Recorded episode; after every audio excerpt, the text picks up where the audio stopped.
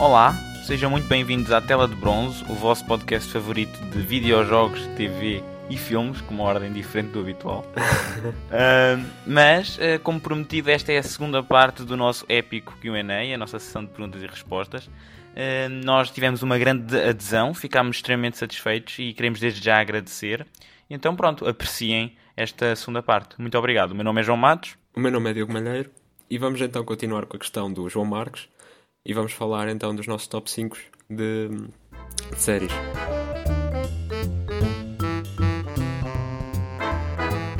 Antes de mais, vou meter já aqui um disclaimer.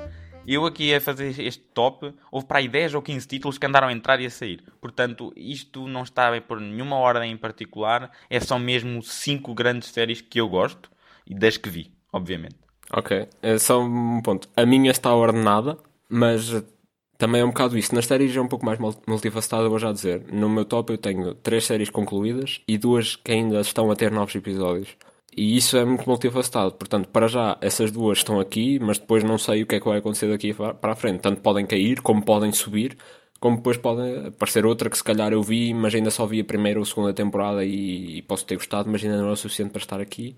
Portanto, mas depois no final também faço umas menções honrosas. Continua. Então, olha, eh, uma que eu gostei muito e que merece estar no meu top 5, Sherlock, da BBC, com o Benedict Cumberbatch e com o Martin Freeman. Acho que é uma série eh, extremamente bem pensada, extremamente bem escrita, consistente, atinge ali o seu pico, na minha opinião, uh, no final da temporada 2. Isto tem 4 temporadas, mas de qualquer maneira, imagina, tu atinges o pico na temporada 2, depois pode descer ligeiramente, mas é sempre, sempre bom. São interpretações incríveis, acho que são, eh, é mesmo um, fuel para o teu cérebro. Tu, tu ficas, tu uhum. ouves, tu vês aquilo e sentes-te mesmo entusiasmado. Há também uns especiais de Natal, uh, dois, e é muito, muito fixe. Recomendo vivamente. Só que, lá está, são episódios de uma hora e meia. São três episódios por temporada, Exato. são longos, mas se tiverem tempo, vejam porque não se vão arrepender. É muito, muito por bom. Por acaso ainda não vi, mas tenho que corrigir isso. Bom, por acaso até calhou bem, porque no meu quinto lugar temos uma série britânica que é The Crown, que hum, está agora na sua terceira temporada que também foi uma série. Uh, é uma série que hum, fala de, pronto, do, do reinado da, da, Rainha Isabel II e que tem também. Acho que o que mais uh, fica na, na, série são também as performances excepcionais e. Um, depois tudo, tudo o resto, todos os valores de produção, set design, os efeitos visuais, a banda sonora excelente. A escrita é incrível, mas as performances são realmente o mais forte. E a série conseguiu fazer algo incrível, que foi, da, da segunda para a terceira temporada, o elenco mudou, por causa da passagem do tempo. E eu fiquei com muito receio dessa mudança, porque apesar de toda a equipa criativa por trás ser a mesma, os atores que eu via naquelas personagens tinham ido embora. Por exemplo, a Claire Foy, no papel principal, foi excepcional na primeira e na segunda temporada, e agora tive que receber uma nova atriz na terceira temporada. Mas logo no primeiro episódio, a Olivia Colman, que faz agora de, de rainha na, na terceira e na quarta temporada, fez logo do papel dela. Foi como se ela tivesse a fazer aquilo desde o início, mas ao mesmo tempo é a mesma personagem, portanto tem semelhanças com a performance da, com a performance da Claire Foy, uh, mas também tem o, a identidade dela. E é, é excepcional, e isto aplica-se a todos os atores, bem como aos novos atores que entraram, dar destaque principalmente ao, ao Joshua O'Connor no, no papel de Príncipe Carlos, que fez um, um jovem ator que fez um papel excepcional. E, o, aliás, um episódio, penso que é pá, o quinto ou o sexto, que tem a ver com, com a declaração dele como Príncipe de Gales, uh, na terceira temporada é um dos melhores episódios na série, graças à, à performance dele. Outra, outra série que também tenho no meu top 5 é Peaky Blinders. É uma série que neste momento ainda está a decorrer, portanto, o realizador, o Steven S. D. Knight, disse que ainda vamos ter duas uh, temporadas e que uh, também já foi discutida a possibilidade de ter o grande final no grande ecrã, portanto, terem duas temporadas e um filme para terminar. É uma série muito fixe de um, de um, gangue, um de Birmingham e hum, é, é, é, eles utilizam um, fatos todos estilosos, utilizam boinas, mas que têm uh, navalhas atrás.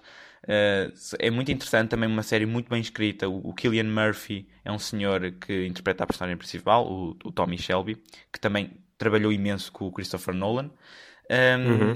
são, são, são, são série, é uma série que também tem episódios um, um pouco longos, mas uh, facilmente se dispersa e se para quem gosta de hum, intriga, bons diálogos, bom set design, um look muito cinematográfico, acho que é, é acho que é TV de, de, grande qualidade. É uma questão de experimentarem primeiro e ver o que é que acham, mas eu, eu adorei e fiquei uh, viciado. Muito, muito bom. Ainda só vi a primeira temporada, mas ainda vou falar de Peaky Blinders mais daqui para a frente. Por enquanto, o meu quarto lugar é Better Call Saul.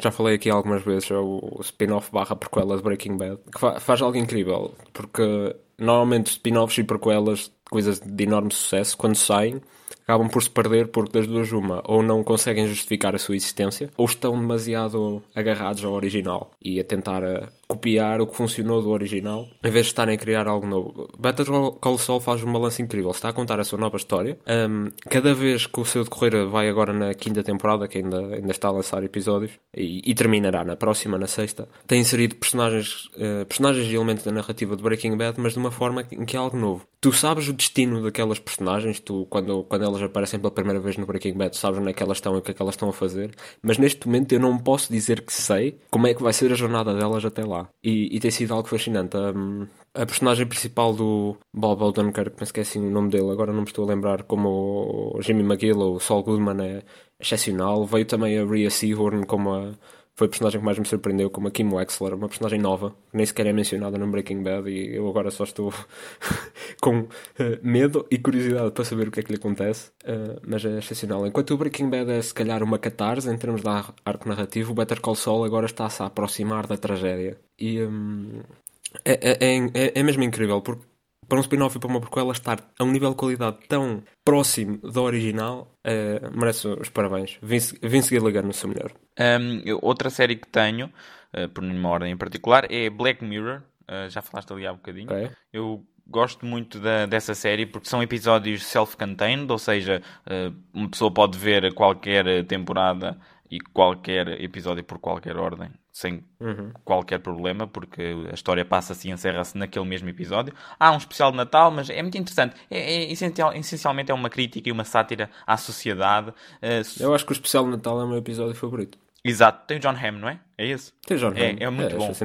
tem John esse é muito bom. Mas uh, estava aqui a explicar que hum, é uma série uh, que pega uh, na tecnologia e no seu uso e, e, por vezes abuso por parte da humanidade e de que modo é que isso mais tarde pode ou não influenciar-nos para o bem ou para o mal aqui é mesmo para o mal e depois pronto, temos sempre um soco no estômago no fim do episódio, por algum motivo. Uh, é muito interessante. É um, uma, um, vai dar bons momentos de introspeção e reflexão acerca de, até de coisas que nós fazemos e é uma boa série para até teorizar depois. Gostei muito e recomendo. Olha, eu por acaso não consigo incluir Black Mirror no meu top. Uh, se calhar, se fosse até à terceira temporada, até conseguia. Ou pelo menos se não estivesse lá, arrasar. A partir daí não consigo, porque eu achei a quarta temporada um bocado uh, uninspired e Rush saiu muito perto da, da, terceira e não teve assim propriamente novidade. A quarta é o Striking Vipers? Não. Essa é, essa é a quinta? Essa é a ah, quinta. Ah, okay. A quinta okay. é o que tem. A quinta eu acho que foi a sem dúvida nenhuma, a temporada mais. A quarta é a que tem o episódio dos cães metálicos. ah, sim, essa é horrível. E também não, eu, a última, a quinta, é um bocado duvidosa. Mas, quinta, eu, não, eu, não, gostei mas no seu todo, no seu todo, eu achei que, especialmente pelo conceito, que merece estar. Foi só isso. Ok. Da primeira à terceira merece, sem dúvida, uma excelente série, mas acho que depois acaba por perder a sua identidade e principalmente a quinta temporada teve o primeiro e o terceiro episódio que foram muito fracos. O segundo aguenta-se por causa da performance do Andrew Scott, mas pronto. Sem querer ser muito negativo, Black Mirror é excelente da primeira à terceira, depois a partir daí cai um bocado, mas acho que ainda tem bastante material para, para ser aproveitado. No meu terceiro lugar, já que falaste no John Hamm, temos Mad Men, que eu recomendei aqui há uns tempos. Uma excepcional série protagonizada pelo John Hamm, com outras performances memoráveis da, da Elizabeth Moss, da um, Christina Hendricks e da January Jones. Uma série que se passa no, nos anos 60 numa, numa firma de publicidade em Nova York e, e, pronto, conta a história destas personagens. Também é uma série bastante episódica, uh, porque é, não tem propriamente um plot de início ao fim, cada episódio acaba por ter a sua, a sua história, mas os eventos estão todos interligados. Uh, temos o, os mistérios e a complexidade da personagem principal, o Donald Draper, com uma performance eh, irreverente e, e definitiva da carreira dele, do John Hamm juntamente com, com, as mulheres com que ele contacta, e retrata muito a sociedade do, dos anos 60, a sociedade americana dos anos 60, lida com tópicos como o, o sexismo, o racismo, um, a guerra no Vietnã, por exemplo, e é, é, absolutamente incrível, a escrita é excepcional e, e é, é, quase e é assustador. Isto é um comentário um pouco clichê, o, o reflexo da série de ok, no, nos anos 60 tínhamos estas coisas todas na nossa sociedade e confrontar aquilo com o que é agora, pensar no que é que mudou, o que é que se calhar não mudou assim tanto. Uma excelente série, uma excelente recomendação. Uh, tenho também o House of Cards, uma série da Netflix. Um, eu, é assim, é uma série que, inegavelmente, eu tenho que dizer isso, peca no fim uh, pela falta do Kevin Spacey, pelo aquilo que ele fez ou terá feito. Pronto, é, temos que ser um bocadinho delicados no, no, modo como adressamos a situação. Mas, independentemente disso, eu acho que hum, são cinco temporadas da maior qualidade de TV imaginável. São muito boas, muito soberbas. Foi o Fincher que criou. Foi? Foi. Não sabia. Foi, foi, foi excelente e eu, hum, eu acho que hum, é, é, assim, há muita sátira, muita crítica social, muito esquema, muito, muitas jogadas por trás da, da, da mesa para tentar, acima de tudo, obter poder. Ascender hierarquicamente no, no mundo da, neste caso da Casa Branca, da política na, na, dos Estados Unidos. Um, Kevin Spacey faz um papel incrível, acho que até tem um, um, toquezinho ali à Deadpool, porque a personagem muitas vezes olha para a câmara e comenta connosco, ele quebra a quarta parede e é hilariante. Tem momentos, tem momentos cómicos, tem momentos sérios, mas uh, a maior parte do tempo uh, ele é uma pessoa horrível, portanto é uma personagem mesmo má, mas nós acabamos por torcer por ele para ver até onde é que ele vai para um, uh, eh, conseguir o seu objetivo. Depois, na sexta temporada, ele, pronto, desaparece porque, um, por questões fora da, da Câmara e depois acho que a série acaba por sofrer porque não era suposto ser aquele o final, nem ser aquele o enredo da temporada final. Um, mas tem excelentes interpretações, muito bem escrita. E a sexta, apesar de não ser tão boa quanto poderia ser, porque obviamente desviaram-se do que hum, era o ideal, uh, eles fizeram o melhor que podiam com aquele momento e. Apesar de tudo, uh, tem uma nota positiva, assim, para aí um 6 em 10 no fim, ou um 5,5 em 10. Mas pronto, acho que eles mereceram, e até porque eles fizeram aquilo para dar uma boa conclusão, porque as outras pessoas não tinham culpa nenhuma do que aconteceu e elas perderem todos o trabalho e nem sequer Sim. termos uma conclusão. Acho que era. Acho, isso, isso seria pior. Claro, claro. Por isso, eu acho que é de louvar esse esforço, porque notou-se claramente o esforço em tentar dar uma boa conclusão e, e, merece estar aqui. Acho, acho que é muito boa. É uma boa série. Vejam, uh, especialmente pelas cinco primeiras. Olha, por acaso eu nunca vi House of Cards, mas agora honestamente faz-me um bocado de impressão ver. Porque. Pois, por causa do senhor, eu sei. Tendo em conta aquilo que eu sei de que o Kevin Spacey foi acusado, são acusações extremamente graves. Eu tento sempre, se calhar neste caso acabo por tentar separar um pouco o artista da arte, mas neste caso é mesmo ele que está ali no papel principal em praticamente todas as cenas e faz-me um bocado de confusão essa separação e não, não sei, é uma série que eu até, por causa do seu tema e por causa da sua história, até gostava de, de experimentar, mas agora sabendo é aquilo que o Kevin Spacey eu, fez. Eu, e... eu consegui separar bem, porque na altura quando eu comecei a ver, eu comecei a ver depois de... Exato, saiu a notícia de, de todas as acusações e eu comecei a ver, pá, e passado duas semanas, porque eu depois fui pesquisar a filmografia dele para ver o que é que tinha visto dele e vi que o House of Cards tinha uma grande classificação na IMDb. E experimentei e adorei, porque, juro-te, está mesmo excelente. Muito bom. Pois, exato, acaba por ser. Eu acredito isso, mas acaba por ser. Até porque, pronto, mesmo tendo isso do Kevin Spacey, também há todas as outras pessoas que trabalharam na série e que infelizmente agora está um pouco manchada por Sim, isso. Sim, todas as outras personagens têm imensas nuances, percebes? São muito complexas. Mas pronto, para mim há um bocado essa dificuldade em separar uh, as duas coisas, mas pronto. Já agora, deixa-me só deixar claro que todos estes comentários foram feitos exclusivamente à qualidade da série e ao grande trabalho do ator. Não estou de todo a reportar-me ao caráter dele nem a enaltecer os seus alegados comportamentos. Penso que não precisava de me justificar, mas assim não há dúvida, especialmente para quem não me conhece. Continuando. Meu número 2 já falei aqui também várias vezes, é Friends. É a icónica sitcom dos anos 90 que está revitalizada agora numa nova geração. Mantém-se intemporal. Foi, fez bastante coisas novas na, na televisão na altura em que, na altura em que saiu. E, e diz muito da série o facto dela continuar a tocar tanta gente tantos anos depois. Uh, é, é, incrível, era aquela série que eu via nos bons momentos e nos maus momentos. E era uh, aquele, aquele cast icónico da, das, das seis personagens quase que que se transporte, quase que nós nos sentimos que estamos lá com eles e que são também os nossos amigos por muito X e que seja estar a dizer isto acaba por ser também é, excepcional, uma, uma excelente comédia e, e, uma das poucas séries que se aguentou muito forte desde a primeira temporada até à décima. Para finalizar o meu top, eu tenho Daredevil, que para mim é uh, a melhor série que saiu da, do team-up que a Netflix fez com a, com a Marvel. Sem dúvida uh, nenhuma. São três, são três temporadas. Uh, seguimos a vida de Matt Murdock, um, um advogado cego que combate o crime dentro dos tribunais de dia e à noite num fato preto e depois vermelho. E depois preto outra vez. Exato. Ele é cego, mas tem, tem, grande, tem uma grande capacidade para, para dar cabo de uns quantos. Olha, a nível da ação, há ali umas cenas num só take em corredores Exatamente. que são icónicas. Incríveis, incríveis, são incríveis. Metem em vergonha muitas coisas que passam no grande E eles vão tentando superar-se a cada temporada. A cada temporada, cenas. cada uma delas é melhor que a anterior. Nesse é, então, a da terceira temporada. A da terceira é épica, são pá, aí 20 minutos. A da terceira é mesmo. É, é, é mijar na competição para mostrar dominância. É, é muito, que, é incrível. É, é que aquilo começa e... e tu nem te apercebes. Pois é, mas passado um bocado tu ficas já, isto ainda não curtou. E depois ficam 20 minutos. Tipo, é, é. essa sequência é incrível. É muito bom. Um, tem, tem, grandes personagens, é muito bom, muito bom, tipo, tem grande escrita, tem um, um grande production design também, porque uh, toda a série tem um look muito, muito bonito, muito estético, percebes? Muito uhum. cinematográfico. Sim, sim. sim tem. E, acho que até é mais bonita que muitos filmes da Marvel. Sim, é verdade, nesse aspecto é. Porque acho que a equipa, tipo, sentia muito esse apego ao, ao projeto. Parecia mesmo que estavam super, super empenhados. E foi uma das séries que fiquei muito triste quando soube do, do cancelamento. Do cancelamento. Sim, mas, foi... mas, de qualquer das maneiras, apesar de ter sido cancelada, aquela terceira termina e tu...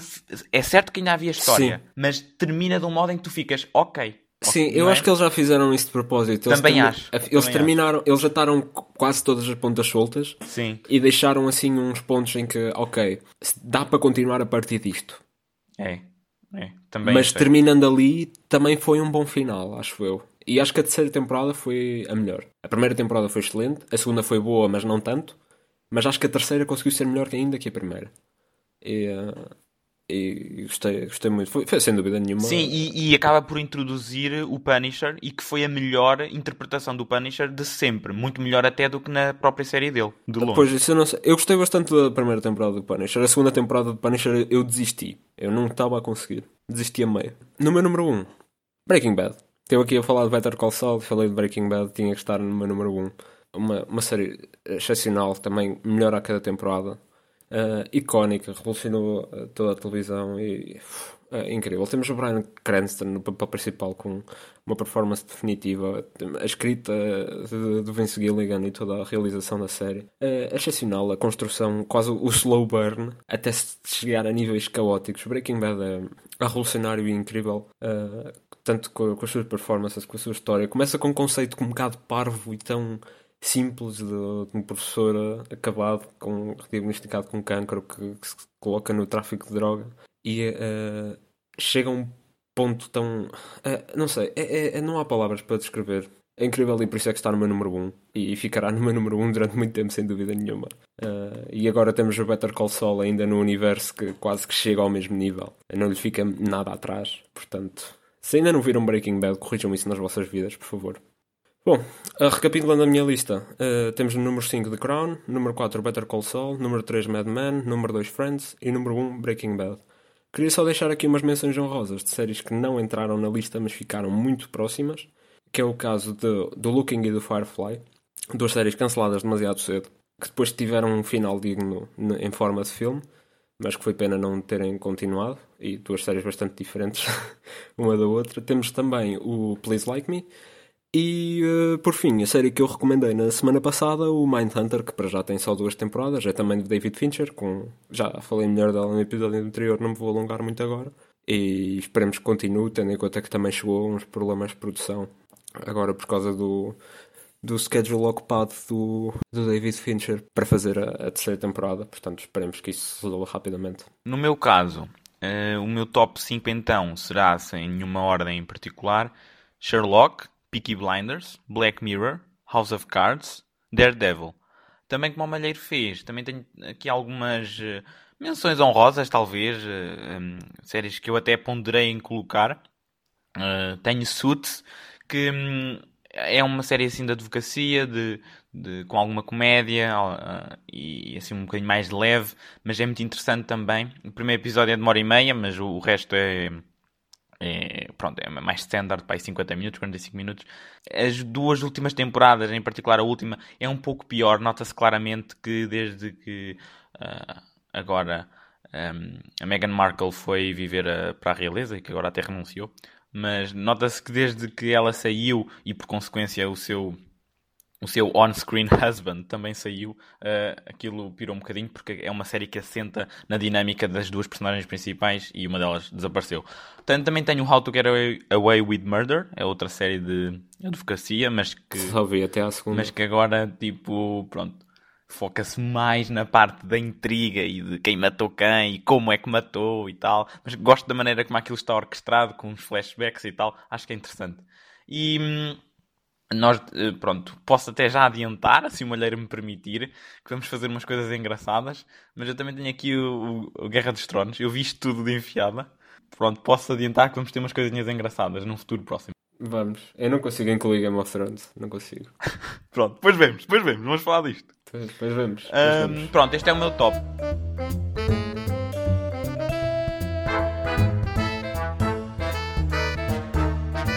Joana Marques pergunta: se pudessem ver apenas uma série para o resto da vida, qual seria? Ótima questão.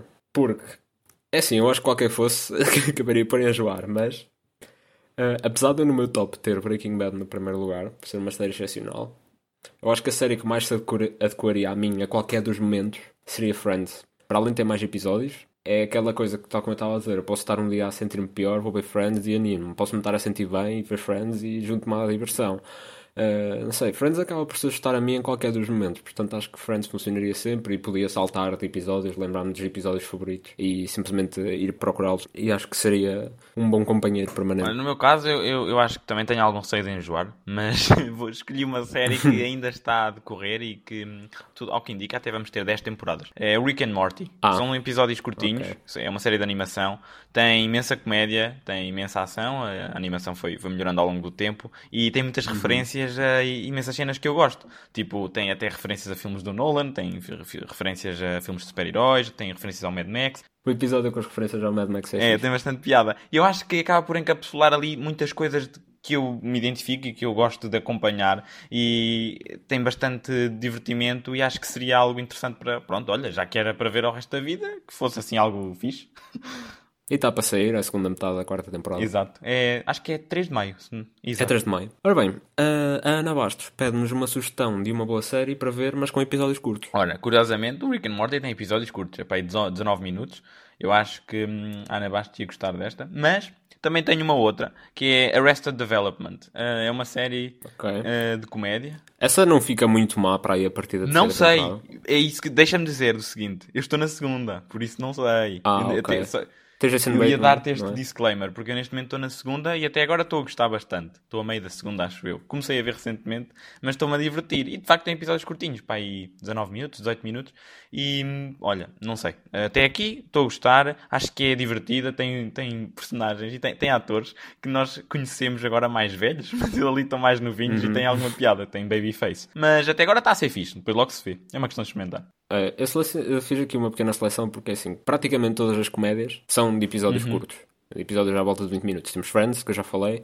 Outra comédia bastante boa que eu gosto é Brooklyn Nine-Nine, também tem episódios de 20 minutos. Qualquer destas duas é uma boa recomendação. No entanto, eu para além disso quis procurar séries com episódios curtos, mas que as séries fossem curtas em si, também. Então eu selecionei Crashing, que é também uma comédia. É da Phoebe Waller-Bridge. Ela escreve e, e, protagoniza. Ela agora recebeu muita, muita aclamação por causa outra série dela, que é o Fleabag. Mas eu por acaso ainda não vi o Fleabag. É, gostei muito do Crashing. Eu não dava nada à espera. São só 6 episódios de 20 minutos. E uh, são um conjunto de pessoas que moram num hospital abandonado e pouco as aventuras e desventuras deles e temos a, a própria escrita da Phoebe Waller-Bridge é muito irreverente e muito diferente daquilo que ela faz na comédia, mesmo com a personagem dela. Há um episódio que eu, que eu adoro, que é o terceiro episódio em que é uma dinner party e tudo o que pode correr mal corre e é, diz muito da comédia dela, eu quero muito ver Fleabag para saber o que é que ela faz nessa série, já que sabia falar muito bem. Fora da comédia, selecionei aqui também três séries. The End of the Fucking World. São duas temporadas de 8 episódios de 20 minutos, portanto também se vê num fim de semana. Tem um pouco de comédia também, mas joga com outras coisas. Começa assim com uma premissa um bocado absurda de um,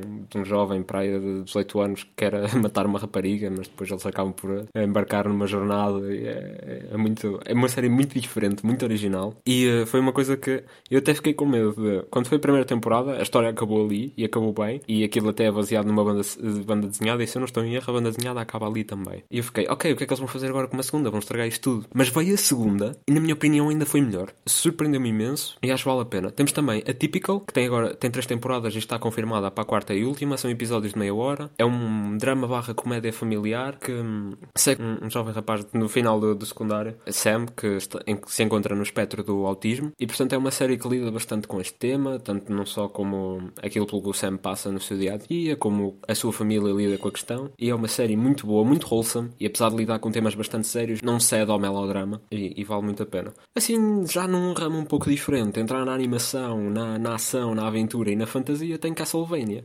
Também são episódios de 25 minutos, 3 temporadas. Uh, estou a ver agora a terceira estou a gostar bastante. Já falei na semana passada com a renovação para a quarta. Sim, toda uma história de fantasia vampírica, satânica, violenta e sangrenta. Portanto, estas recomendações é para todos os gostos. Ora, hum, temos então a pergunta de Beatriz Jalho que diz: Que séries ou filmes acham mais overrated ou underrated? E é aqui que as pessoas vão desligar o podcast. Ora bem, por onde é que és que eu começo? Pelas séries ou pelos filmes? Pelo que quiseres, eu só tenho um. Mas só tens um de cada ou um para os dois? Só tenho, só tenho um para o, para o filme. Ok. Eu estou a fazer primeiras séries, depois tu dizes o teu filme e eu digo os meus filmes. E depois vamos aos underrated, que é para vocês nos odiarem menos. Ou pelo menos a mim. Ora bem, séries overrated. Eu comecei por pensar colocar aqui Game of Thrones. Mas Game of Thrones é uma obra-prima até à quarta temporada. A quinta começa a falhar um bocadinho. Da primeira à quinta temporada, Game of Thrones é excepcional. A partir daí, para mim, começa a cair. Mas como a oitava temporada foi tão universalmente desprezada, eu acho que já não consigo contar como overrated. Depois tenho as séries da DC da CW, The Flash, Arrow, Legends of Tomorrow, essa treta ah, toda. Ah, isso é grande treta. Por acaso, olha, vou meter isso como overrated. Yeah. Eu também subscrevo. Eu comecei a ver Arrow, vi uns episódios e eu odiei. Era horrível. Uh, depois fui ver a Flash, toda a gente me dizia Flash é muito bom, a primeira temporada principalmente é muito boa. Eu vi o primeiro episódio e odiei. Aquele episódio tem uma excelente classificação no IMDb. Mas o episódio é horrível, é muito mal escrito, o acting é péssimo. É muito, aquilo é tudo muito. Ai, eu nem consigo descrever o, quão, o quanto eu desprezo essa série. Eu só não coloco mesmo no overrated, porque eu não vi suficientemente delas para dizer que não as vi todas. Eu Flash eu vi o primeiro episódio e decidi nunca mais ver, porque era isso que a minha sanidade mental precisava. Mas agora entro aqui nas minhas duas reais seleções, que vão ser muito polémicas, pelo menos contigo. A primeira, e eu saliento que só vi a primeira temporada, Ai, portanto... Polémica comigo ainda por cima? Vai ser polémica contigo. Aí eu nem vou reagir, que é para isto. a primeira. Eu ainda só vi a primeira temporada. Portanto, ainda não sei como é que a minha opinião vai mudar vendo as seguintes, porque eu quero ver. Peaky Blinders. Oh, estás todo cego, puto. Continua a ver e está calado. porque eu vi a primeira temporada e achei muito style over substance. Muito estilo. Tudo aquilo que tu disseste, de, dos costumes, do, dos cenários e tudo mais, tudo ótimo. O Killian Murphy é excelente. Agora, a narrativa é do mais clichê e do mais básico. A primeira é a mais simples de todas. Tens de ter calma. É a primeira. Pronto, mas simplesmente é o mais genérico. A primeira achei extremamente genérica em termos de narrativa. E, portanto, a primeira, é, olha, sei, é, olha, faz lembrar Rick and Morty. E o primeiro episódio também é um bocado chato e o segundo, se calhar, também. Tens que insistir. Continua a ver. Eu vou continuar a ver, só estou a dizer aqui a minha opinião acerca da primeira, porque mesmo na primeira já dava ficarem completamente viciados a querer ver o resto e eu não achei nada. Não, eu fiquei viciado na segunda. Agora, é engraçado que falas de Rick and Morty. O quê? Vais dizer essa também? Não gostas de nada? Porque é a minha segunda seleção. Não gostas de nada? Tipo, então... Há uma diferença entre achar que é overrated e não gostar de nada. Rick and Morty foi assim. Eu vi as primeiras duas temporadas e não achei nada especial. Eu vi a terceira e gostei. E eu quando vi a terceira fiquei, ok, já tínhamos recebido esta questão e fiquei, ok, não vou incluir porque eu gostei da terceira. Mas cheguei à quarta e teve que entrar, de novo. Estes cinco primeiros episódios da quarta não, não são tão bons como, por exemplo, os da segunda. Porque é assim, uh, o Rick and Morty quando é bom é mesmo bom. E eu consigo reconhecer o que é que está de bom naquela série. Eu consigo. E por isso é que eu vi até, ou, ou senão eu tinha desistido. No entanto, há coisas que para mim, opá, não me dizem nada. Pode ter a ver com o meu gosto pessoal simplesmente. Principalmente o humor. É um bocado subjetivo, eu não acho a série isso. É engraçada. Não achas, não achas que tem piada? É assim, eu não me rio, não. mas não, é porque eu nunca me rio em nada. Então eu tenho, eu tipo, mas não, eu reconheço mas eu a piada. Acho, não acho. Depois, a terceira temporada acho que foi a melhor e tem ótimos episódios. Tem um episódio que eu adorei mesmo, que foi o episódio 7, penso eu, que tem a ver com as sociedades dos ricos e dos mortos. Uhum. O Rick Citadel. Eu adorei esse episódio. Sim. Na Citadela, por causa da história que contou e um bocado a mensagem e a crítica social que fez. Mas depois também me deixa um bocado. Ah, porque é que as pessoas gostaram desse episódio? Por causa do twist do Evil Morty. Eu fico. Eu- Não sei. Eu acho que o que eu gosto na série é diferente do que as outras pessoas gostam.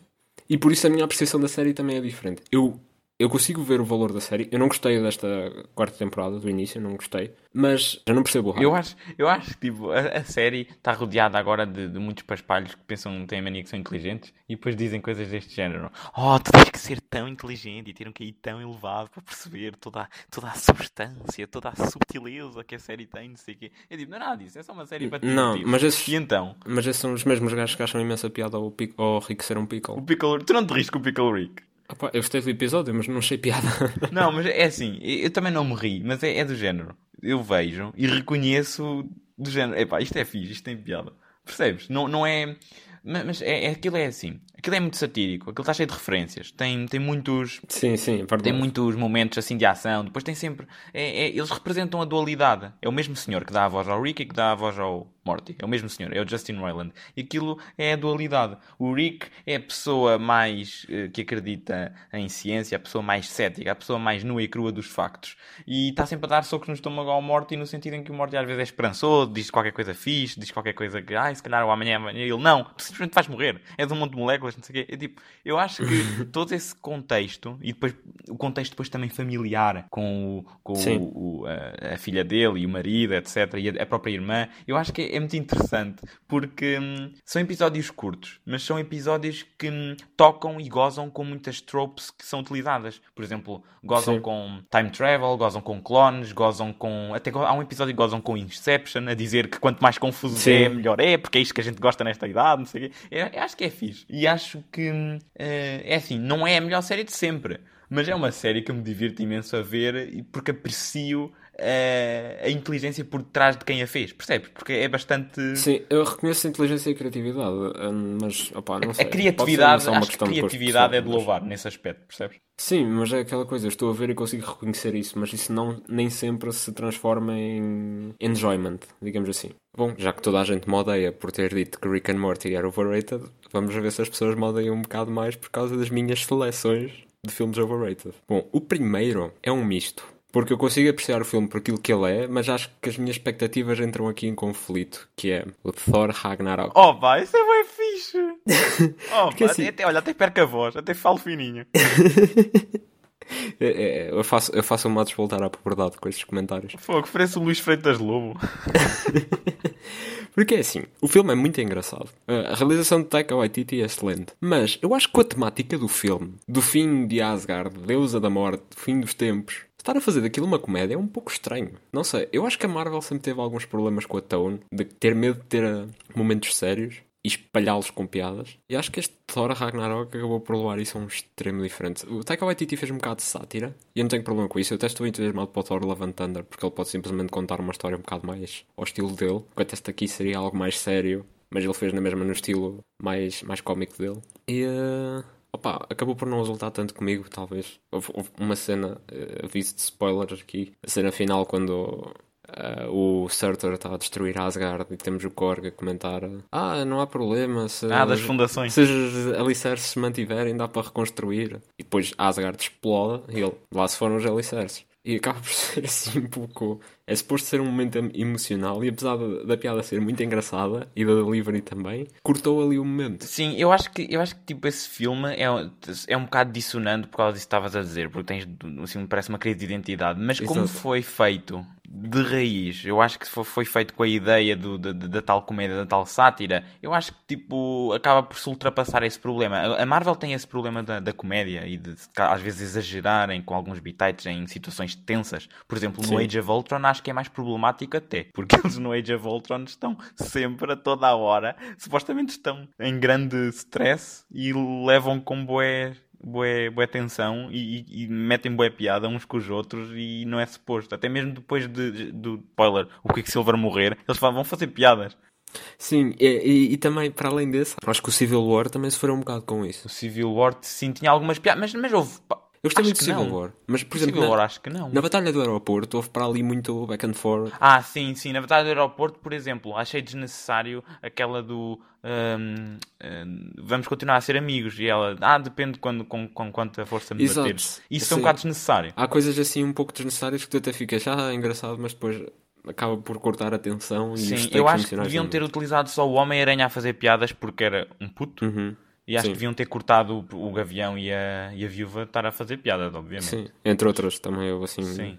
mais uma Mas também acho que faz sentido o Homem de Ferro mandar umas piadas porque ele é, é o Homem de Ferro. Faz- acho que enquadra-se perfeitamente na, na, na personagem que ele é. Sim, mas acho que, por exemplo, o Civil War é um filme que faltou um pouco de stakes e consequências. E isso Eu acho que, eu acho que a um única pouco. coisa que eu mudava era o, o, o, o Rhodey ter falecido na Sim. queda que teve. E, e- e a partir daí, todas as ações ainda eram mais justificadas do que aconteceu a Sim, eu, eu acho que também foi um, um pouco um problema dos filmes que vieram a seguir, porque, por exemplo, o Infinity War começou com a questão dos Vingadores estarem separados, mas isso nunca foi propriamente um grande conflito no filme. Foi só um bocadinho no Infinity War na ideia de que eles não contactaram logo de início. Sim, mas foi só isso, porque de qualquer das maneiras eles conseguiram acabar por se juntar em grupos e, e acho que não, não, não acabou por não alterar muito o curso da ação. Mas pronto, estamos a divagar. O outro filme overrated é mais recente, é o Joker. Não é esse. Opa, porquê que tu só queres bife? Não sei. Não sei, deve ser o aborrecimento. Mas, eh, mas pronto, já já estou a contar com o 8 mail. Mas é, é assim, o Joker não é um mau filme, mas acho que também não é um filme nada especial.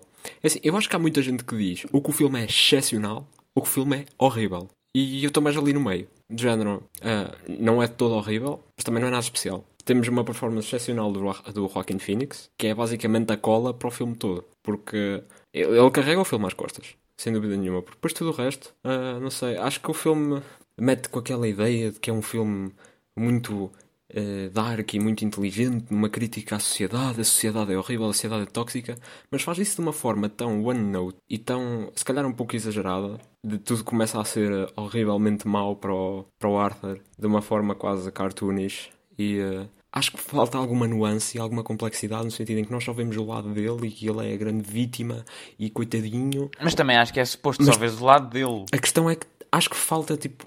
Porque se o filme está realmente a querer fazer uma crítica social, acho que falta o outro lado da moeda. Porque Uhum. hum, ele faz coisas horríveis e o filme passa o tempo todo a enaltecer as ações dele. O filme e as personagens do Eu acho, filme. eu acho que o filme não enaltece as, alto, as ações Não é, dele. eh, não estou a falar das personagens do filme, não estou a falar naquele argumento de dizer que o filme é pró-violência, nada disso. Acho que Ah, yeah, yeah, ah, isso não. Isso isso- acho que esse argumento é, é estúpido. Estou a falar mesmo das coisas que acontecem no filme. E, por exemplo, o que eu achei muito absurdo e um grande stretch uh, foi, até mais uma vez spoiler, uh, os momentos finais do filme em que está toda a gente a adorar o Joker por causa daquilo que ele fez. Tipo, aqueles milionários que ele matou no, no comboio. uh, tudo bem que as pessoas podiam simplesmente não querer saber, mas a partir do momento em que ele mata tipo, um gajo em direto à frente de toda a gente, e ninguém faz nada nessa cena, não percebo.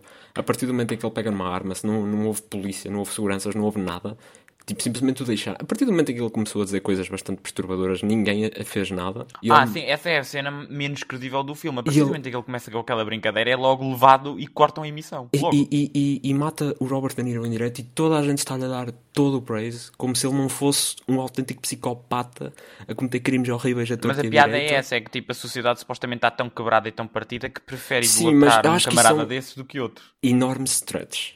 Tudo, Opa, tudo o que o que aconteceu a seguir... foi, foi, foi assim acho- que eles interpretaram a Eu coisa. acho, eu acho que foi um enorme stretch e faltou muita nuance e acho que as pessoas acho que há muito mais, há muito mais nuance. Mesmo quando se quer analisar a podridão da sociedade, tem que ser feito de uma forma mais com muita mais nuance e com mais complexidade. Porque esse foi um retrato muito simples e acho que foi o mais fácil que eles conseguiram fazer. Tipo, Society Bad. E, e foi isso. Portanto, acho que o Joker é um filme um pouco.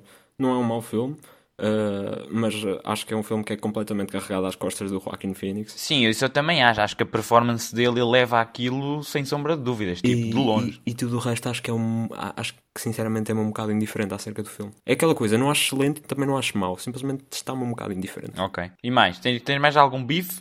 Não, não, a seguir vou ser bonzinho. Uh, o que é que tu achas overrated? Olha, eu não tenho nada de, de overrated e vou-te explicar porquê. Eu, eu- para mim esta noção de overrated e underrated é muito confusa, porque para mim é simplesmente rated. As coisas são rated, simplesmente. E eu, eu não tenho muita noção, uh, ou, ou passa-me um bocado ao lado, a, a, opinião pública da, da maioria dos filmes. Eu acabo por ver mais, eh, focar-me mais nas conversas que tenho com alguns amigos, contigo, ou, ou, ou do que eu penso. E então não sei muito bem o que é que se passa. Mas olha, fui ver e encontrei um que é underrated, que é um filme okay. que eu gosto bastante, que é o Rei Arthur do Guy Ritchie. Um filme relativamente recente. Ah, um filme que eu ouvi dizer que era horrível. Exato. E As que eu vi o trailer e não gostei coisas, nada. As pessoas dizem sim coisas agressivas e hum, eu, eu até gostei porque achei, lá está, não é um filme espetacular, nem um 9 em 10, mas assim, achei um filme uh, bastante sólido. Gosto do, do, modo como ele um, reconta essa história, uh, que é uma, uma, história clássica, já, já muito conhecida, mas agora com, com um spin um bocadinho diferente e, e, e com o seu tratamento hum, específico do modo como ele encara a narrativa, sempre a saltitar de um ponto para o outro, com muita irreverência, com um diálogo muito snappy, e eu achei isso mesmo fixe. Ele, ele, ele tratou o Rei Arthur como tratou o Sherlock Holmes na altura com, o Robert Downey Jr. E eu fiquei um bocado chocado quando vi que isto tinha sido um flop, porque estava à espera até de que lançassem aqui um, um, franchise, mas eu gostei bastante, mas pronto. Portanto, acho que isso talvez se enquadra na, na ideia do que é algo underrated, para mim. Olha, eu tenho um filme underrated e duas séries underrated. O filme é, foi um filme que era para ser lançado nos cinemas, mas à última da hora eles acho que perderam a confiança no filme e mandaram-no para a Netflix automaticamente. Uh, que é o Annihilation, com a Natalie Portman uh, e a Tessa Thompson, entre outras atrizes que eu agora sinceramente peço desculpa, mas não me estou a lembrar dos nomes. É um filme de ficção científica e aventura com os elementos muito ligeiros, de, mas mesmo muito ligeiros de terror, que basicamente o marido da, da Natalie Portman desaparece numa, numa chamada Área X, que é uma zona onde estão a acontecer fenómenos muito estranhos, começam-se a ver assim umas grandes luzes, quase parece quase parece a Aurora Boreal. Se vires no trailer, vê-se exatamente o que é isso. E é assim um filme de ficção científica muito interessante, muito diferente, bastante deep e filosófico. Temos a jornada, todo o cast principal é, é, é feminino. Temos a jornada Eu já vi o filme. Eu já, já vi. viste o filme? Já. Ah, não sabia. Então estou aqui a falar e eu achava que tu nunca tinhas visto o filme. Que não, é não, eu já vi. Depois, por isso é que eu disse isto, porque eu estava a reparar que no modo como estavas a falar. Ah, ok. E eu, eu, gostei bastante do filme, já ouvi há algum tempo. Eu também gostei.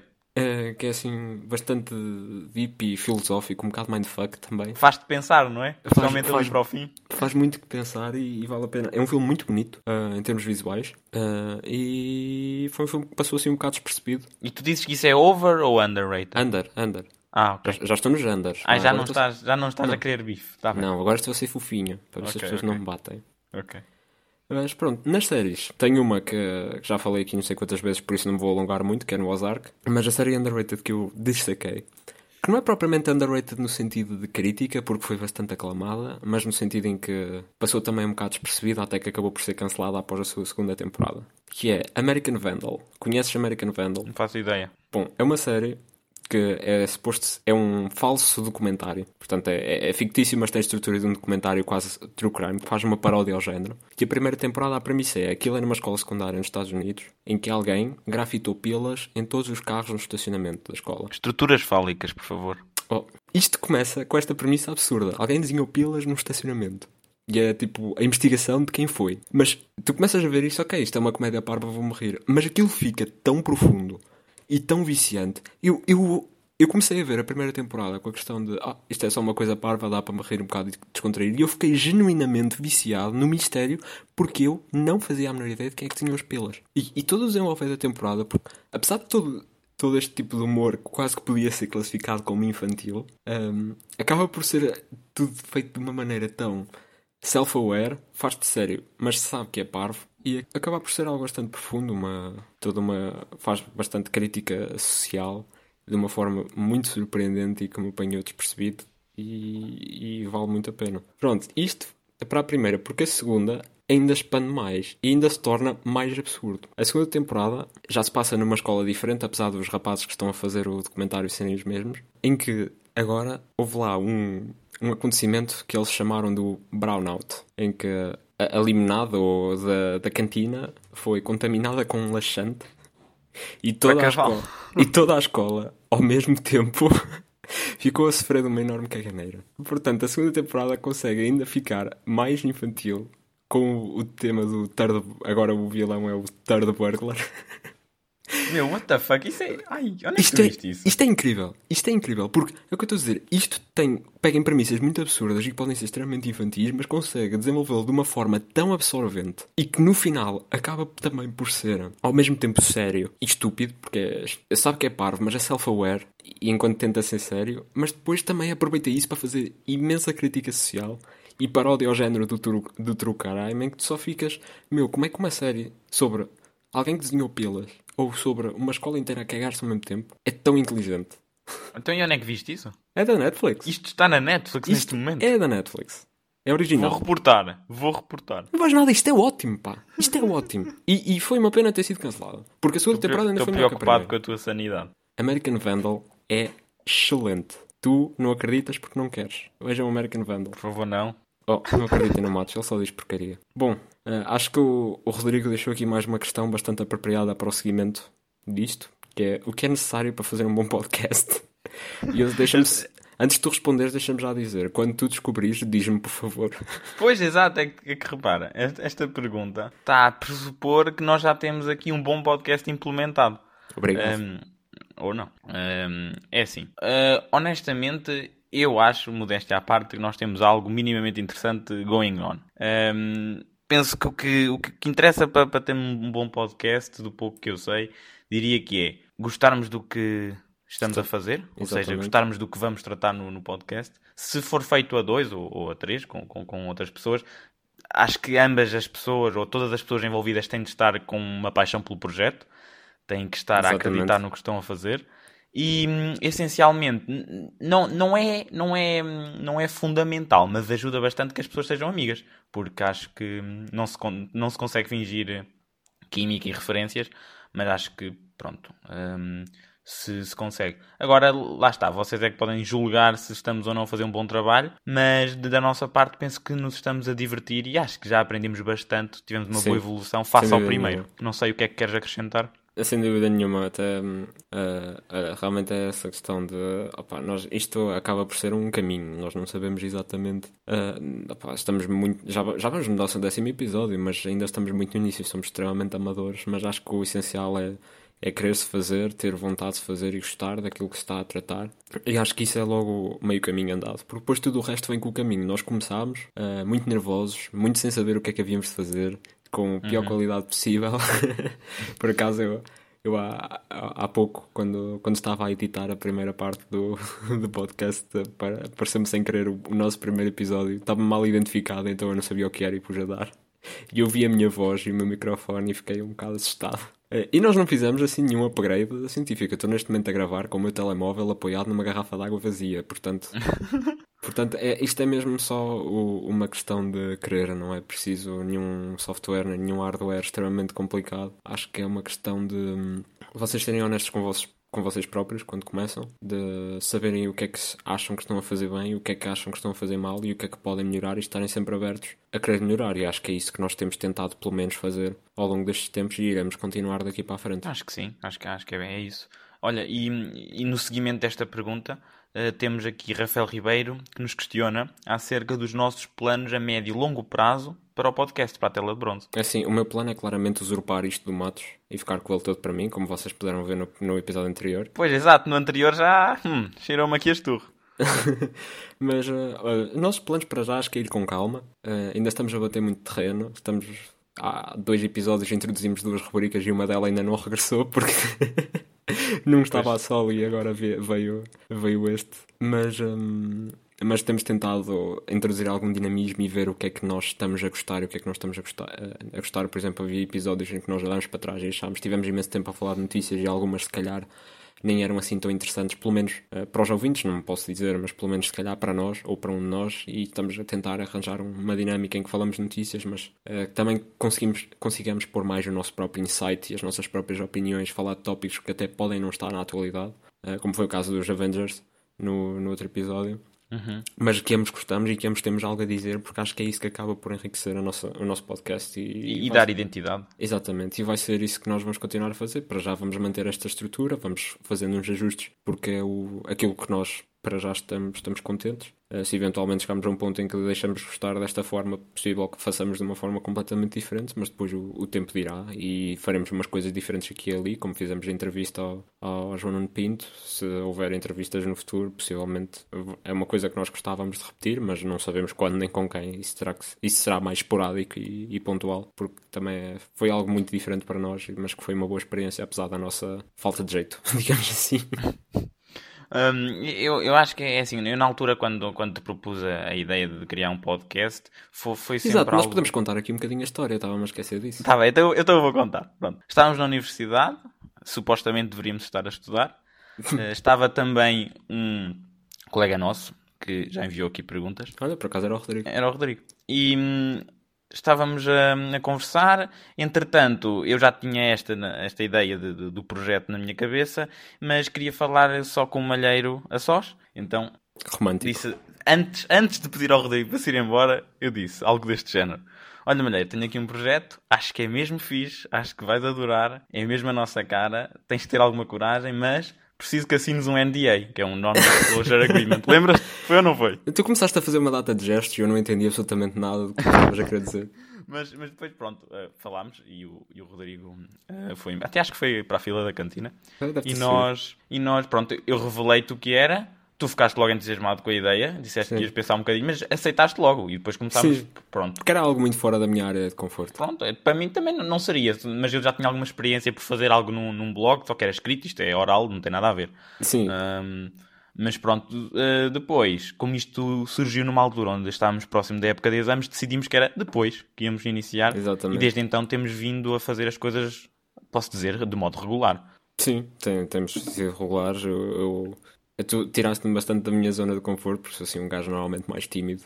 E agora, pelo menos, sinto-me muito mais à vontade a fazer o podcast. Nunca, nunca me pensei a sentir tão à vontade a fazer algo assim. É, e acho que é um pouco. A nossa dinâmica funciona bem nesse aspecto. De, nós até podemos partilhar as, as nossa, a nossa, nossa opinião em muita, a mesma opinião em muita coisa, mas também temos ideias diferentes e perspectivas diferentes e acabamos sempre por estar a puxar um ao outro, se calhar, para fazer coisas que que sozinho não pensaríamos e, um, e acho que acaba, acaba, por ser o que, o que resulta muito bem. Ou, ou, o que nós pensamos que resulta muito bem, os ouvintes uhum. é que uhum. sabem se resulta bem ou não. Pois, exato. Uh, a fazer isto. Eh, de Deixa-me só dizer as minhas perspectivas ah, a médio e longo prazo, que ainda não, ainda não respondi a essa pois parte.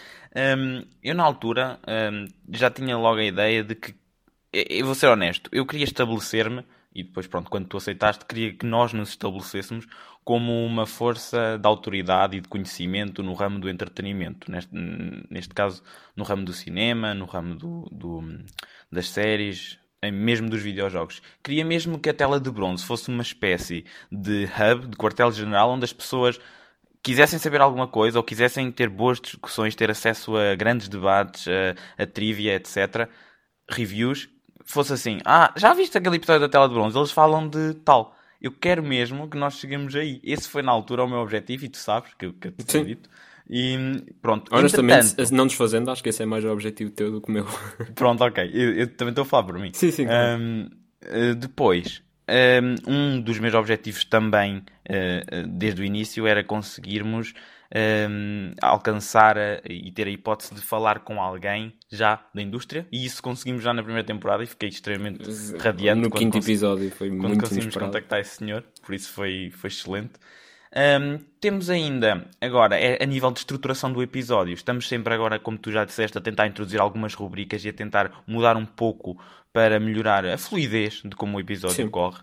E, e, pronto, a nossa primeira temporada ainda vai durar ali até ao verão. Eh, mas estamos sempre à, à procura de, de, como melhorar e, e sempre com, com vontade de, de, continuar a ter a qualidade que esperamos que temos. Sim, uh, esta disseste primeira temporada até ao verão, isto acaba por ser uma coisa muito pouco oficial, mas é só uma questão. De... Era o nosso plano inicial, tendo antes de. Pois, exato, agora antes, talvez Antes de ficarmos ser... todos de quarentena, de ajustar isso também com o nosso calendário escolar e depois fazer uma pausa na altura normal dos exames e regressar um pouco mais tarde, já com novas ideias e com uma nova estruturação. Agora que estamos em casa e que não sabemos como é que vão ser os próximos meses, se calhar esta temporada até acaba por durar um pouco mais e acabemos por inserir a, a novas coisas já e depois, se calhar, a segunda temporada é mais só um, uma, uma mudança de numeração do que mais nada, mas isso só o tempo irá dizer. Mas uh, o que interessa é que tanto eu como Matos gostamos de fazer isto e, pelo menos para mim, mesmo com as nossas modestas uh, visualizações, uh, é algo que eu gosto de fazer e para mim esse é o principal. Sim, o mercado está saturado, mas, mas o que interessa é o conteúdo. E nós Exatamente. estamos fortíssimos no conteúdo. Olha, já que falámos no Rodrigo, ele, ele deixa-nos uma última questão. Algum de vocês tem ideias de entrar no mundo do entretenimento? Esta é uma pergunta muito marota. Porquê? Uh, Porque tu queres entrar no entretenimento adulto, não é? Não. Sim, apanhaste-me. Não, mas a questão é: um, eu acho que a resposta séria é não sei, talvez. Porquê? Eu desde que era sei lá, um rapaz de 14, 15 anos, tenho sempre a ideia aqui hum, assim atrás da cabeça, estou sempre a pensar, é sempre algo que me, surge de vez em quando, a ideia de entrar no ramo do entretenimento, mais concretamente como ou escritor ou realizador. Fascina-me imenso todo, todo esse controle criativo por trás de uma, de uma força de, de, de sei lá, de produção de, ou de um videojogo ou produção de, de, de uma série ou de de um filme, acho que é incrível. Agora, em Portugal, conforme até podemos constatar a, na entrevista com o João Nuno Pinto, uh, é muito difícil, uh, é, é, muito difícil, há pouco, pouco incentivo, é, há muita dificuldade. E também a melhor escola do país é privada, portanto também acarreta custos, e então eu acho que, vou dizer que seria um talvez, porque pronto, uma pessoa não sabe, mas talvez mais tarde, quando a pessoa tem mais tempo, pode dedicar-se assim à, parte, fazer uns short filmes, assim uns projetos uhum. já mais por conta própria, com calma. Não sei, mas é sempre algo que me fascina, é interessante, até porque em Portugal há mercado no sentido em que há espaço por explorar. O que é que tu me dizes? Há espaço por explorar, o problema é a falta de incentivos para ser explorado. Pois. É a falta de ajudas. Uh, é assim, eu vou ser honesto, não é propriamente algo que eu tenha nas minhas intenções de futuro pelo menos não de uma forma profissional. Mas não digo que não gostava de, por exemplo, seja contigo, seja sozinho, seja com quem for, nem que seja tipo escrever um pequeno script, porque eu gosto, eu gosto de escrever, não faço há bastante tempo e não sei se tenho muito jeito para o fazer, mas é uma coisa que eu gosto de fazer. E fazer, tipo, nem que seja pegar no telemóvel e gravar um pequeno short film, por muito mau que seja, ao menos que seja um passion project, mas acho, acho que sempre seria algo assim mais, mais amador e mais no sentido de, de ter um bocado de contacto e de ter a experiência. Acho que a nível profissional não seria algo que. Não é algo que eu coloco nas minhas perspectivas, mas, mas se, se eventualmente, depois uma pessoa nunca sabe como é, que, como é que é o dia da manhã. Se eventualmente for, acho que se eu entrasse no ramo do entretenimento, aquilo que eu iria uh, seria para, para a escrita, porque acho que é, acaba por ser aquilo que, que eu mais gosto de fazer e acho com que me safaria melhor. Uh, eu também acho. Eu também acho, não em relação a ti. É sim, em relação a ti. um, mas pronto, é, é basicamente isso. Ora, como pergunta final, temos o Diogo Pires que nos questiona se tivessem a oportunidade de realizar um filme, como seria? Vem mesmo a calhar. Ui. Uma questão forte para terminar. Acho que este podcast ainda não está introspectivo que chega. Olha, hum, não sei. É um bocado difícil dizer isto porque para já não tenho nada em mente em termos de história, como acabei de falar, mas acho que seria. Tentaria adotar algo relativamente simples, pelo menos para uma primeira experiência. E como eu falei no, no top de 5 filmes no Call Me By Your Name, eu gosto muito quando os filmes dão grande destaque à sua localização. Uh, coisas assim passadas na natureza, num meio em que acaba por ter muita importância. Por exemplo, Matos, uh, quando estás a jogar Red Dead e te perdes simplesmente no mundo, ok, eu acho que tu não consegues ter um momento pacífico no Red Dead porque tu matas tudo que te aparece à frente. Não, às vezes isso acontece durante tipo 5 minutos, mas depois. Mas às vezes simplesmente aparece estar lá a observar e estar naquela solidão de, do que o mundo oferece, a, a desfrutar tudo. E acho que se eu fizesse uh, filmes ou um filme, eu acho que gostaria de tentar captar esse, esse sentimento da localização realmente se tornar viva e, e, de ir para, para o forefront enquanto contaria, sei lá, uma história mais pessoal, não digo necessariamente pessoal para mim, mas pessoal para as personagens que criaria ou que alguém criaria para mim ou uh, algo assim do género, mas isto é claramente tudo muito hipotético. Olha, vou-te dizer aqui algo que ninguém sabe. Eu, quando tinha para aí 16 anos, mais coisa menos coisa, uh, fiquei com uma panca que queria fazer um short film. Então uhum. o que é uhum. que eu fiz? Escrevi para aí, sei lá, 7 páginas de um script. Uhum. E o James Gunn está sempre a dizer Finish what you start. It's the best advice I can give. Por isso, ainda que não seja algo com que me identifique agora, eu acho que se eu tivesse a oportunidade de realizar um filme, era mesmo completar aquele script que eu iniciei na altura e terminá-lo. Olha, Naldo, vou dizer muito simples, eu lembro-me do que é que eu escrevi. Era, era tão simples quanto isto. uh, essencialmente era a história de um homem que estava renegado, tinha sido traído pelo, pelo próprio país e foi enviado para uma ilha. E hum, era uma história de espionagem onde havia agentes uh, sleeper agents. Não sei como é que isso se diz em português, mas é do género. Tu, tipo, tipo Soldado do Inverno. Onde Sim. tu dizias uma combinação de, uhum. de palavras. Ou tu e dava ali faz... aquele trigger. Exato, ou tu mostravas um. No meu caso, até acho que era um conjunto de fotografias. E dava um, um, um trigger e a, e a, pessoa ficava ativa. E eu tinha chegado a escrever uma cena onde era uma mulher comum, de 50 e tal anos, estava a preparar o, o almoço para o filho que tinha acabado de chegar do trabalho e o filho chegou e tinha um logótipo da empresa, só que ele tinha sido substituído e essa, e essa cena tipo, despoltou um ataque frenético dela e foi, foi incrível. Ela, ela, tipo, pronto, assassinou o filho e foi okay. a correr pela. Exato, foi bastante, é bastante shocking. Mas, olha, diverti-me imenso na altura a escrever eh, parte disso. Depois foi abandonado porque iniciaram as aulas. Isso foi, foi escrito pá, em duas semanas do verão, mesmo no início uhum. de setembro. Mas é algo que se calhar podia experimentar e adaptar. Não é, sei. Isso acaba por ser um mau meu, porque eu começo assim a escrever umas histórias e depois nunca as acabo. Tipo, acabo na minha mente mas nunca já acabo por escrever. Pois, mas devias, o James Gunn diz. Pois, eu sei, mas a questão é, eu tenho assim alguns problemas. Às vezes. Vários, é... confirmo. Às vezes começo a escrever e opa, chega a um ponto em que não estou a gostar e, e também não me apetece estar a, opa, sei lá, da beat a dead horse porque não, hum. não está a funcionar para mim outras vezes. Uh, acho que a história se torna maior do que eu e torna-se um bocado overwhelming. E opa, não sei, acabei por nunca. Tu, tu sofres de writer's block, mas tens que escrever constantemente, constantemente. Mas tens que insistir. Mas um, quem sabe? O que, é que, o, que é que, o que é que nos espera daqui para a frente? Olha, no verão, vou já adiantar, no verão vamos, vamos terminar o meu, o meu script, adaptamos para algo mais curtinho e fazemos um short film de 4 minutos. Está bem. Isso é, é, muita coisa. E a Constança, a pessoa que faz o design, é a mulher que mata o filho. Está aqui, olha, já está a casting feito. Tá, tá, ok, depois falta, falta o filho e. Eu tenho é que encontrar o script, mas eu tenho aí. E falta, falta ver, não sei. Se calhar se o filho gostasse do Baby Drive. Às tantas, era logo.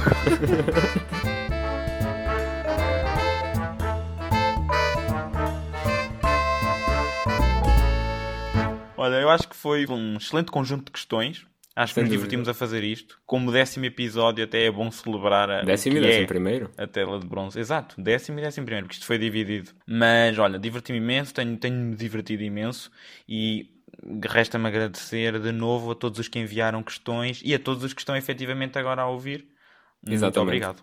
Muito obrigado. Da minha parte também. Esta segunda parte tornou-se muito mais introspectiva e, e muito mais séria, mas mas pronto. É, é, para verem também um pouco a nossa experiência desse lado. E é isso. Resta-me agradecer novamente e deixar o pedido do costume que subscrevam e que deem a vossa apreciação. Têm o nosso e-mail, teladebronze.gmail.com para contactar com comentários, críticas, questões, ou quer que seja. Estaremos dispostos a ouvir. E falando em ouvir, podem ouvir-nos no, no Spotify, no Apple Podcast, no YouTube, ou podem simplesmente procurar por Tela de Bronze em Anchor FM, que hum, Encontram lá todas as plataformas onde estamos disponíveis, caso prefiram ouvir. Uh, Tela de bronze já é tão potente que tu pesquisas no Google e já te aparece. Fogo, incrível. Fogo. Incrível. Incrível. Este, este poder de indexação nunca antes visto. Uau, vamos, vamos tomar conta da internet um dia deste. Uh, bom, com isto dito, meu nome é Diego Maneiro. Meu nome é João Matos. E isto foi a Tela de Bronze.